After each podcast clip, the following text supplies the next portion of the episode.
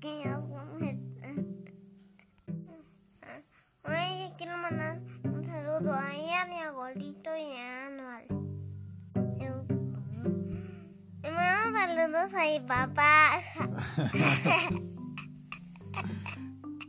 Vamos a continuar leyendo el elefante. Perfecto, Josué. Después de esos saludos, invitémoslos también a que nos compartan para que más niños nos puedan escuchar y puedan escuchar también este, saludos si es que los así lo desean. Y bueno, vamos a continuar leyendo acerca del elefantote, que recordemos había quedado dormido encima de un árbol enorme. El capítulo 5 nos dice, bueno, como les decía, Resulta que allí estábamos todos con tortícolis, de tanto mirar para arriba durante horas, sin que nadie se le ocurriera un método realmente eficaz para bajar a Dailan Kifki del árbol. En realidad, ya que a él le gustaba y se sentía pajarito, cosa que mi tía no le perdonaba, podríamos haberlo dejado allí y subirle la comida de alguna manera. Pero resulta que era urgente achar el árbol para sacar madera para hacer los muebles de mi casa, de modo que no había un minuto que perder. Yo tomé una decisión, ir a buscar al bombero. ¿Quién se las iba a ingeniar mejor que él para bajarlo del árbol? Nadie. Lo llamé por teléfono y no había terminado de colgar el tubo cuando el bombero ya estaba allí, con su preciosa chaqueta roja, su casco dorado con penacho, su manguera a lunares y su hacha brillante como la luna. ¿Qué hacemos, señor bombero? le pregunté afligida. Y el bombero me contestó muy serio. Para cazar un elefante que se siente pajarito, hay un método muy simple que lo haremos de a poquito. Muy bien, señor bombero, dígame cuál es su método. Y el bombero me habló al oído, muy en secreto. Cuando me lo explicó bien, casi me desmayo de admiración por ese bombero tan inteligente. Me puse mi sombrero de tul con banderitas y salí corriendo a la calle, que seguía llena de gente que mordisqueaba caramelos y pelaba pirulines. Fui al supermercado, sí, compré 780 docenas de ovillos de violín grueso, agujas de colchonero, papel barrilete, engrudo, 678 kilómetros de tul de todos colores, plumas de sombrero, varillas, papel celofán cintas de seda y un kilo y medio de no sé qué más que no me acuerdo. Volví con todo a casa y en el jardín me puse a trabajar con el bombero, mientras todos nos miraban con asombro y mi hermano Roberto no dejaba de repetir como un loro. Estamos fritos, estamos fritos, estamos fritos. ¿Cómo trabajamos con el bombero?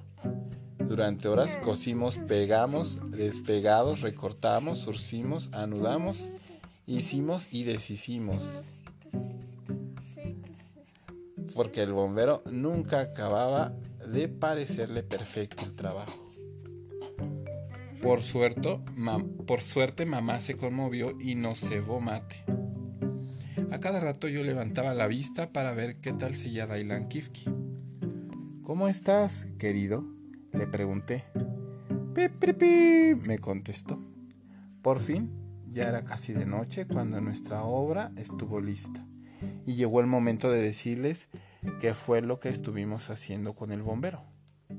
Un par de alas, un precioso par de alas para que Dailan Kifki pudiera bajar volando y aterrizar en el jardín sanito y salvo. ¿Verdad que era inteligente el bombero? Pensar que a nadie se le había ocurrido. Las alas eran hermosas.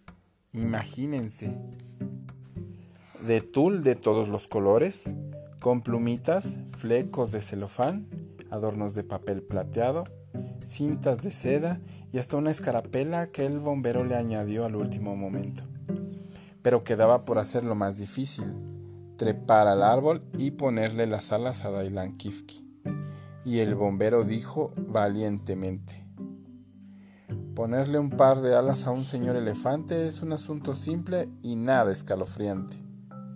Como el bombero se disponía a trepar al árbol, mi familia vino toda al jardín a despedirlo como si se fuera a la China o a Marte en un cohete. Mi mamá lo abrazó llorando y le dio un beso con ruido. Mi papá le palmeó la espalda y le dijo, Coraje, amigo. Mi tía Clodomira a último momento, momento le cosió un botón de la chaqueta y mi hermano Roberto se limitó a decir, ¿cómo dijo? Estamos citos, estamos citos.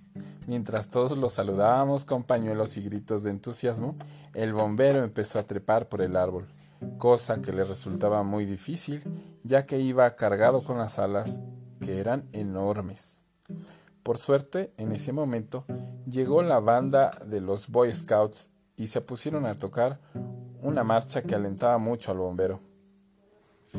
En el último tramo, cuando ya parecía que se caía, Vencido por el peso de las alas y nervioso porque una mariposa se le había sentado en la nariz, Dailan Kifki lo ayudó, lo agarró con la trompa y lo sentó a su lado en el tronco. El bombero se puso de pie, se golpeó el pecho valientemente, aulló como Tarzán y nos hizo una gran reverencia con su casco dorado con penacho. Lo más difícil ya estaba hecho. Al verlo en la copa del árbol, mi mamá dijo, qué bombero tan valiente, te tendrías que casar con él, nena. Cosa que a mí me dio mucha vergüenza, como se podrán imaginar. Corrí a buscar mi larga vista para poder ver mejor las actividades del bombero que estaba tan arriba. Vi que se había montado sobre la cabeza de Dailan Kifki y le estaba colocando las alas. Parece que a Dailan Kifki le hacían cosquillas porque se sacudía muerto de risa. Corcoveaba tanto que tuve miedo de que hiciera caer al bombero. Entonces mi familia, como medida de precaución, sacó todos los colchones, las almohadas y los almohadones al jardín y los dispuso alrededor del árbol para amortiguar algún peligroso porrazo. Le debí prestar mi paraguas, dijo mi tía Clodomira. ¿Para qué, tía, si no llueve? pregunté yo fastidiada. Para usarlo como paracaídas en caso de peligro, respondió mi tía. Debo decir que las alas le quedaban preciosas a Dailan Kifki. A la luz de los últimos rayos del sol no se imaginaban cómo brillaban los flecos, las cintas y la escarapela. Por suerte, se levantó un poco de viento, cosa que, además de ayudarlo a volar, le hacía flamear el tul de las alas. Cuando el bombero consideró que las alas estaban bien sujetas, nos despidió con el brazo en alto, revoleando su casco con penacho. Se acomodó bien sobre la cabeza del elefante y lo taloneó. Dailan Kifki desplegó sus alas y ¡zum! Allá se fue volando.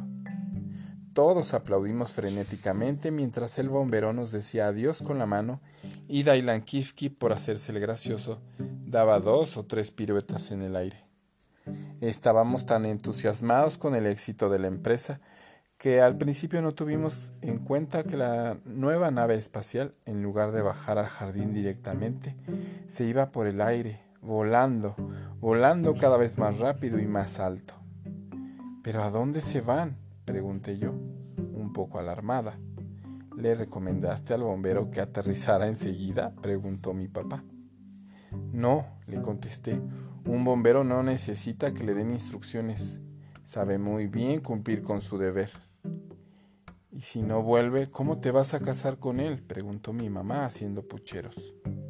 Hay que bajarlos de un hondazo, dijo suavemente mi hermano Roberto, mientras miraba muerto de envidia al bombero astronauta. Quedamos todos idiotizados mirando cómo Dailan Kifki revoloteaba a gran altura sobre nuestra casa. Parecía que no tenían la menor intención de aterrizar. Yo debo confesar que me dio envidia, igual que a mi, hermano Roberto. ¿Se imaginan qué lindo debe ser andar por el aire montado en un elefante volador? ¿Por qué no subiste vos también? preguntó mi mamá. No se me ocurrió, le contesté. Y es una lástima. Miren el paseo que me he perdido. A lo mejor consiguen llegar a la luna y todo. Entonces mi mamá empezó a hacerle señas al bombero con un pañuelito para que bajara, pero el bombero no entendió. Creyó que eran simples saludos y se limitó a retribuirlos con grandes firuletes de su casco dorado. Hizo tantos saludos y reverencias que casi se cae del elefante. Lailan Kifki tuvo que enderezarlo con un trompazo bastante enérgico. Subieron más y más. Cuando quisimos acordar, los habíamos perdido de vista. Ya era de noche. Mi hermano Roberto dijo, Están ositos, están ositos. esta vez tuve que reconocer que tenía razón. ¿Cómo dijo Josué? Están ositos, están ositos. Estamos fritos. El siguiente capítulo es un poco más largo. Hasta aquí dejaremos por hoy la lectura.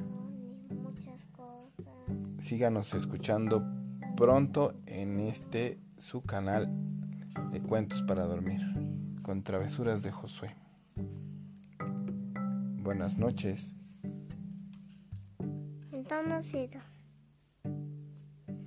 Ositos. Buenas noches, pequeños.